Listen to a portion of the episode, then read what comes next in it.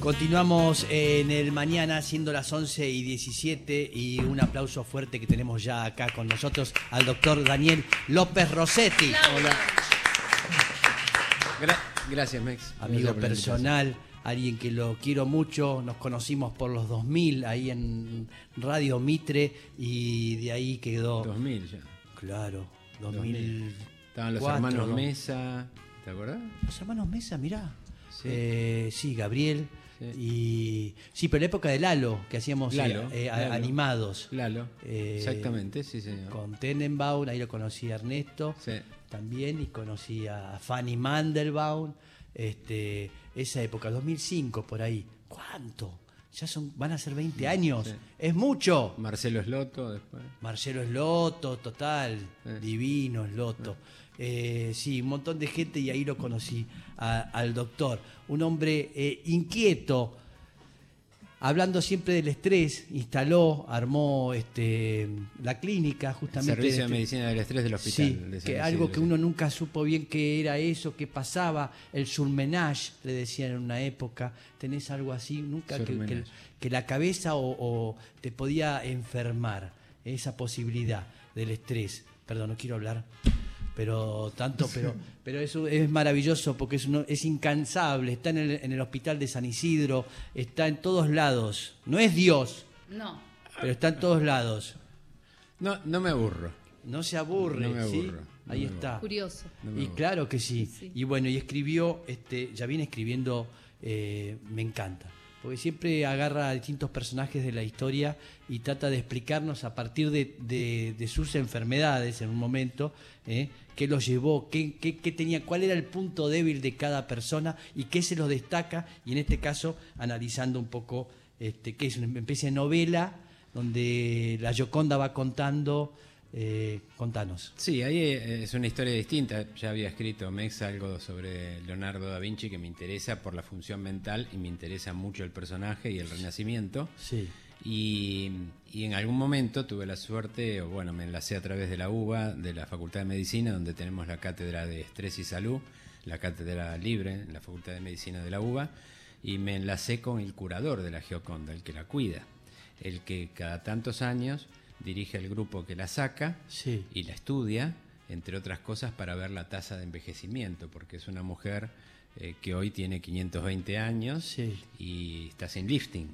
Mientras que hay otras obras de Leonardo da Vinci que están en el Louvre, como la Santana, la Virgen y el Niño y el San Juan Bautista, que están restaurados, es decir, que tuvieron lifting, por decirlo simple. Ah, la Gioconda no tuvo nada. No tuvo nada y Macron no la autorizó en el 19, cuando se, que se cumplieron los 500 años de la muerte de Leonardo.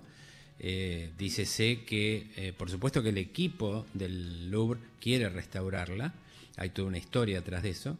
Lo cierto es que me enlacé con él y tuve una reunión en el departamento de arte que creí que iba a ser, porque estaba estipulado, entre 5 y 10 minutos. No te sentás fácil con el curador de la Gioconda, de la Gioconda, y duró una hora. Fue una reunión de la, una de las eventos más eh, movilizantes de mi vida.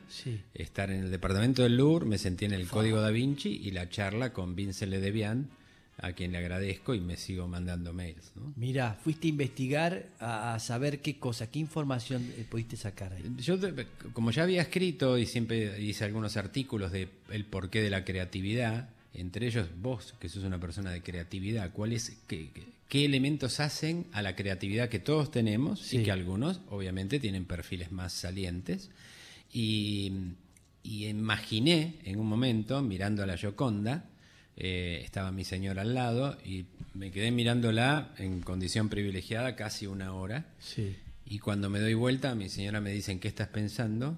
Y yo le dije que la voy a hacer hablar, porque quería que ella cuente la historia de su creador. Entonces me dio un lujito para hacer eh, llevadero el trabajo. Y entonces imaginé que alguien sentía caricias en su rostro, pero que después se fue dando cuenta que no eran manos, sino que eran pinceles. Y cuando logra ver, ve a su creador, que es Leonardo da Vinci. Así toma conciencia en el primer capítulo. De hecho, hablé con los de Planeta y cuando ella habla, escribe en, cursiva, yo escribo en imprenta, y toma conciencia, entonces yo hago una bajada médica. La bajada médica es qué es la conciencia, los distintos tipos de conciencia, qué es el qualia, filosofía de la mente y varias cosas relacionadas con eso. En el segundo capítulo, ella ya habla mucho más, porque al intercambiar en mi narrativa, en mi fantasía, si bien todo lo que dice biográficamente es cierto, ella cobra vida y tiene nociones personales que siente de su creador, sobre su creador, y al intercambiar el aire en el atelier de Leonardo se hace depositaria de la, su vida entera, la vida de Leonardo, y nos la empieza a contar. En cada capítulo nos cuenta desde su perspectiva femenina y como, como persona creada por él, nos cuenta la historia de Leonardo y yo hago una bajada médica en cada uno de los capítulos. Porque, porque la Gioconda existió. ¿Y, y, quién era la Gioconda? La Gioconda, hay por supuesto que todo es enigma. todo es enigma todavía. En, Leonardo es, muy lindo porque todo es enigmático. Pero hasta donde sabemos, formalmente, era Lisa Gerardini, la esposa de Il Giocondo, que era un comerciante de sedas muy que fue, se fue enriqueciendo en la época de los Medici, llegó a ser el proveedor de seda de los Medici, y la esposa, que no era ni una terrateniente, ni era una caudalada, no era una gobernante, ni una aristócrata, le pidió el Giocondo que la retrate. Él la retrata mm. en una madera de álamo. Las pinturas en generalmente no se hacían sobre el lienzo, esto es en madera y la madera es de álamo. Y ahí es cuando yo siento que cobra vida. Y, todo es misterio. Si vos la mirás a la Gioconda, es misterio. Si vos mirás la última cena, es misterio. De ahí el código da Vinci y si era Juan, si era María Magdalena, etc. Y eso a mí me, me dio como mucho eh, mucha herramienta, qué sé yo. En el, en el, segundo capítulo empieza a contar la vida de, Leonardo y sus distintos perfiles psicológicos, mentales, lo que ella interpretaba de su creador. En el tercero ella se, ella se da cuenta que nunca tuvo parejas femeninas, sino parejas masculinas, tanto, eh, tanto esporádicas como amorosas, como verdadero amor y termina diciendo en su relato, me parece muy bien lo que hace, hace lo que siente, nada ha cambiado en mí. Claro, bien. Y, yo ahí hago toda una bajada médica de que es el sexo, que es la, el género, la identificación de género más que identidad de género y que es la orientación sexual. Él eh, eh, fue homosexual y llevó muy muy bien su homosexualidad, a diferencia de otros, como por ejemplo el Miguel Ángel no lo llevó tan bien él lo llevó muy, muy bien, eh, o sea, en una forma muy... Ah, si bien sufrió mucho cuando lo detuvieron por sodomía.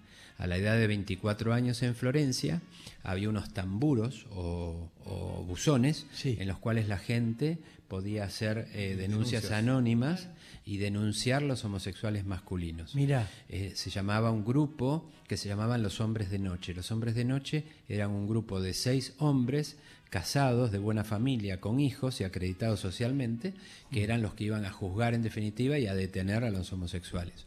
Él fue detenido por tener relaciones con Santarelli, un, este, hombre que brindaba sexo por dinero, junto con otros más, la pasó muy mal en cárcel y zafó porque uno de los involucrados junto con él era de la, llegado de la familia Medici. Y yo estoy convencido que él ahí cambió de carácter, se hizo más introspectivo y que fue más difícil conocerlo en intimidad.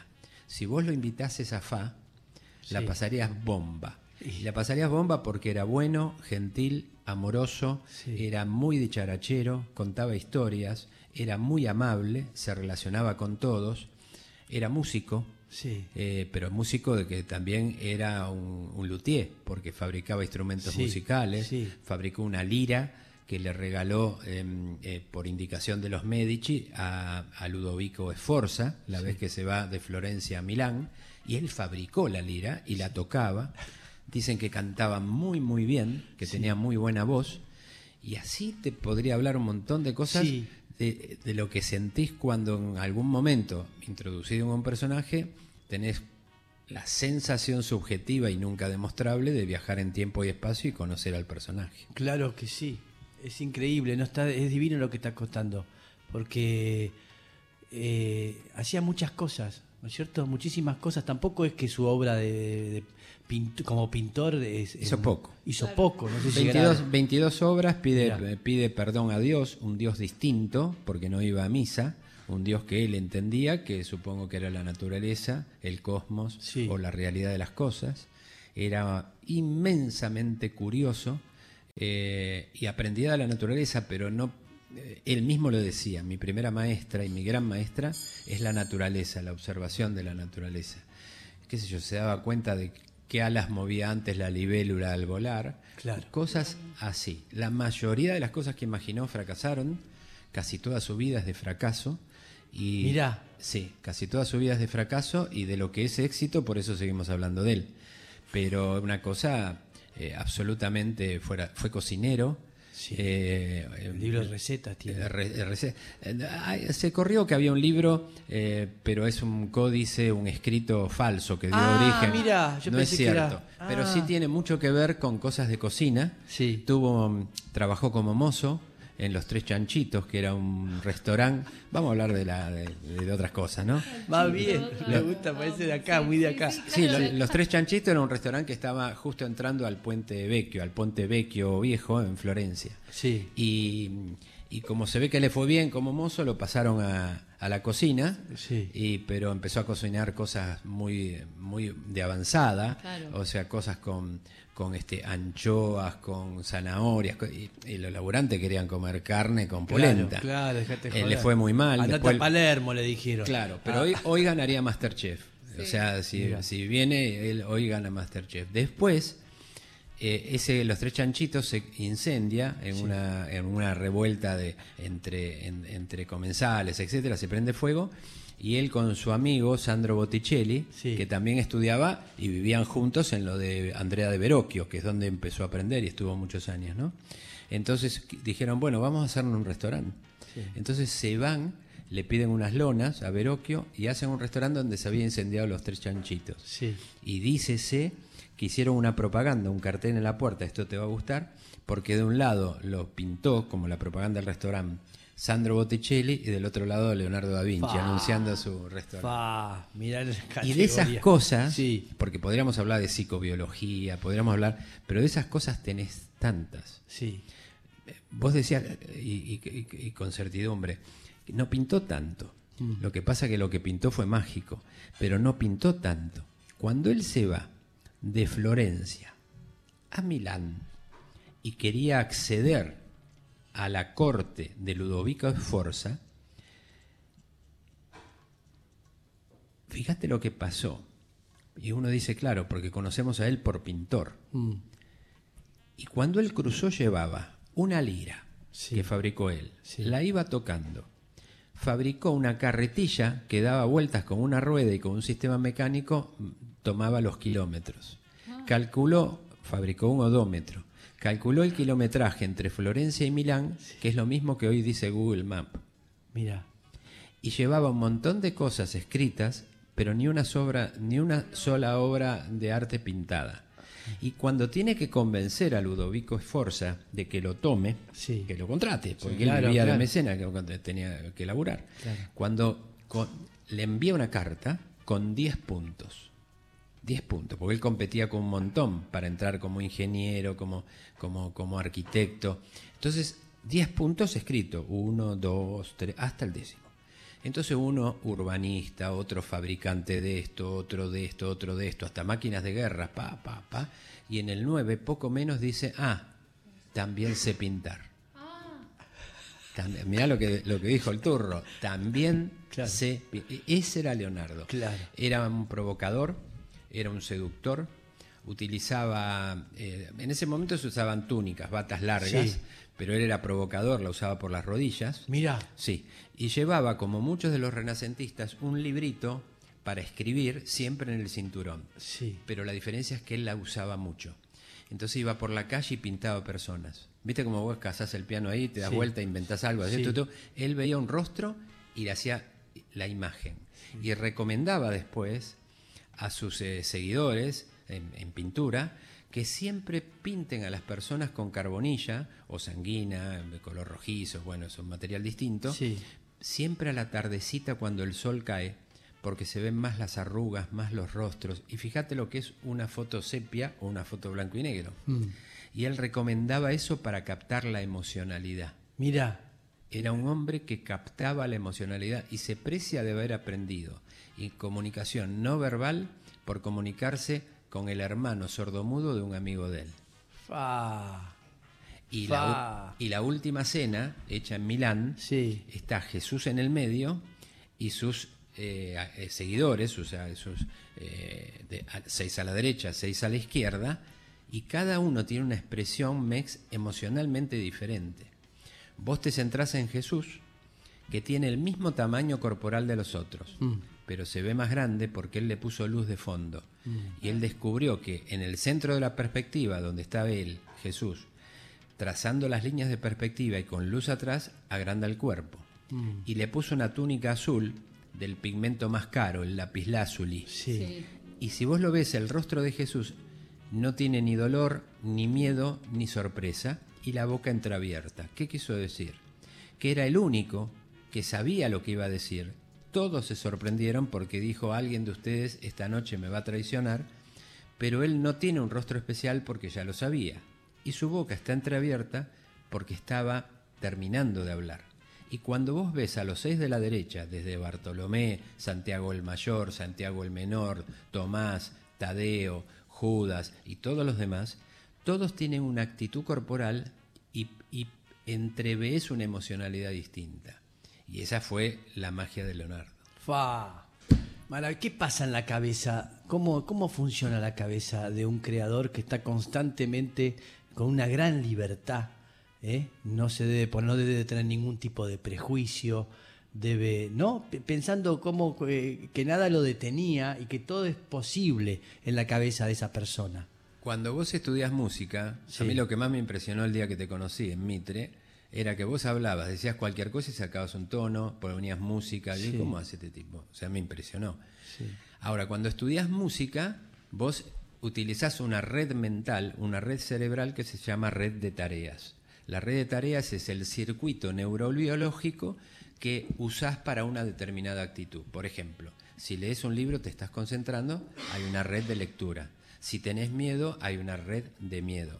Si tratás de acordarte de algo, es una red de memoria. Pero cuando no funciona ninguna red específica, y no funciona ninguna red específica, funciona una red que se llama por defecto o default. Por defecto, por default, es una red que no tiene tiempo, no tiene espacio, no tiene secuencia temporal, y es cuando estás en Babia, mm. pero cuando estás en Babia es mm. cuando haces asociaciones mm. que la lógica no frena. Ahí surge la creatividad. Cuando no te acordás un número de teléfono, el nombre de alguien, más te querés acordar y no podés. Cuando se te va y te despreocupás, empieza a funcionar la red por default. Y la red por default es la red en que aparece el eureka, mm. porque unís cosas en el sueño. Y la mitad del tiempo de nuestra vida la pasamos en default, mm. es decir, en red de no tarea específica. Y ese es el área creativa. Ahora, mm. él muy probablemente tenía trastorno por déficit de atención e hiperactividad. Y eh, es muy está ahí en el libro, pero eh, por eso no terminaba muchas cosas que iniciaba. Ahora, las personas con trastorno de déficit de atención e hiperactividad muchas veces son muy inteligentes. Pero aparte de eso, la red por default funciona más tiempo, porque están menos concentrados en algo. Eso alienta su creatividad. Aún para ir más lejos, las personas con trastorno por déficit de atención e hiperactividad tienen una capacidad mental que todos tenemos, pero ellos, muchos de ellos, la tienen un poco más, que es la pareidolia. ¿Qué es la pareidolia? Lo digo primero técnicamente y después vas a ver que, nos damos cuenta todos que es fácil. La pareidolia es formar en base a una imagen poco conformada o difusa una imagen mental en 3D más compleja. Ejemplo, ves, nos pasa a todos, por más que lo que haya dicho eh, parece que confunde. Mirás una nube en el cielo y ves la cara de un animal. Eso es pareidolia. Y él la tenía mucho el trastorno por déficit de atención tiene alta pareidolia en muchos casos. Pero también era disléxico. Tenía problemas de electro, lectoescritura. Entonces, y la dislexia también tiene más pareidolia. Era altamente intuitivo. Y vos te das cuenta, estudiando algunas cosas de él, que tenía una enorme intuición. Y la intuición no es casualidad. La intuición es la acumulación de conocimiento inconsciente acumulado. Cuando vos decís, tac, te vino. Vos decís, 10 personas en la vida te trataron mal y te cayeron mal. La número 1, la número 2, la número 3, hasta la 10. Y vos vas generando inconscientemente, Mex, un denominador común, que lo tenés guardado en el inconsciente. Te cae un número 11 y que te dice, este no me gusta, es porque encaja en tu conocimiento inconsciente. Mm. La intuición tiene explicación biológica. Y así es un montón de cosas. Claro. Y maravilloso, maravilloso. Me... Te enamorás, ¿eh? Si y te, te, metes en el. Y sí. Eh, te enamorás. Igual que Miguel Ángel. Eh, zurdo, él. Sí. Eh, zurdo. Sí. Maradona zurdo, de escritura, sí, sí, zurdo, Maradona ¿Y ¿Qué pasa el zurdo? ¿Por qué el zurdo es diferente? Bueno, te largo algún temita, por ejemplo. La Santísima Trinidad entonces era Miguel Ángel, él y Rafael. Los tres eran zurdos. Mira. ¿Sería casualidad? Maradona zurdo, Messi zurdo, ¿es casualidad? La población de zurdos en el mundo, históricamente, incluso desde la prehistoria, por los mm. dibujos que hay en las cuevas, etcétera, eh, más o menos el 10%, el 10% de los que nos están, están viendo y escuchando ahora son zurdos. El 10%, más o menos, entre el 8 y el 12. El 10%. Bueno, fíjate, acá hay dos nomás. Ya, ya con solo empezar. Hay dos zurdos. Sin embargo, si le decís que levanten la mano en una escuela de artes plásticas, cerca de entre el 20 ah. y el 30 son zurdos. Y ahí hay explicaciones de mayor interconexión interhemisférica, mayor integración mental. Bueno, eh, hay algunas cosas que yo vuelco ahí que son producto del estudio y otras son conjeturas mías que trato de argumentar, pero que puedo estar equivocado, por supuesto. Él, al ser homosexual, si bien la sexualidad es un, y la orientación sexual es un continuo y todo es viable y todo está bien y todo es correcto y todo es normal, hay arquetipos masculinos y arquetipos femeninos. Aunque culturalmente esté cambiando, en el 1500 sin duda era así. Por eso estaban los hombres de noche y te arrestaban por sodomía. Entonces, ahora, ¿qué, ¿qué capacidad tenía él? Y la capacidad de ambas cosas, de expresar la totipotencialidad del ser humano tanto en el arquetipo ideal, mm. generado, discutible, pero que puedo sostener, de lo femenino y lo masculino. Entonces él podía imaginar un arma de guerra, pero también pintar a la Gioconda. Mm. Yo creo que tenía tantas aptitudes, mm. tantas aptitudes, aparte de que era un tipo, un tipo que disfrutaba la vida. Casi todo lo que hizo, sí. viste, cualquiera que ahora googlee inventos de Leonardo, y vea todos los dibujos. Nada de eso se hizo. Los estudios anatómicos de Leonardo eh, son estudios que hizo él gratis. Y lo de los inventos también. Casi todo lo que hizo lo hizo porque le gusta, sí. porque amaba lo que hacía. Describió el por qué cierra en cada latido la válvula aórtica, que es la válvula que está entre el ventrículo izquierdo del corazón y la arteria aorta, la describió en 1503. Sí. Eh, y yo ahora te voy a decir una especulación mía, en 1503. Ahora, en la década del 90, ahora, hace poquitito, en la Universidad de Oxford se descubrió que lo que él dijo era cierto. Creo que se le mezclaban en la cabeza, y ahora dos puntos, abro comillas, conjetura mía. Sí. A él le gustaban los rulos. Ajá. Le gustaban los hombres con rulos. Sí. Y la Gioconda tiene pelo lacio, como ella. Sí. Pero a partir de los hombros, él le empezó a poner rulos. Ajá. Vos le buscas rulos a él, lo tienen todo. Por ejemplo, estudió hidrodinamia, el movimiento de las aguas, y describió el movimiento de las aguas porque son rulos, son vórtices. Claro. Cuando describió por qué cierra la válvula órtica, es porque se forma un rulo de sangre hemodinámica, en el movimiento de la sangre, en la hemodinamia. Son rulos. Cuando sufrió depresión en sus últimos años, y, eh, pinta las, las, imágenes del diluvio y son rulos, sí. porque son vórtices, vueltas, eh, no hay líneas olas, rectas, no hay líneas rectas, son rulos. Él se enamoraba de los rulos y le encontraba sentido a los rulos, en, en su vida entera, en su creatividad. Por eso yo ahí pongo que ella, la Gioconda, siente lo que después eran pinceladas, pero casi nunca rectas, siempre mm, curvas por mm, los rulos. Mm.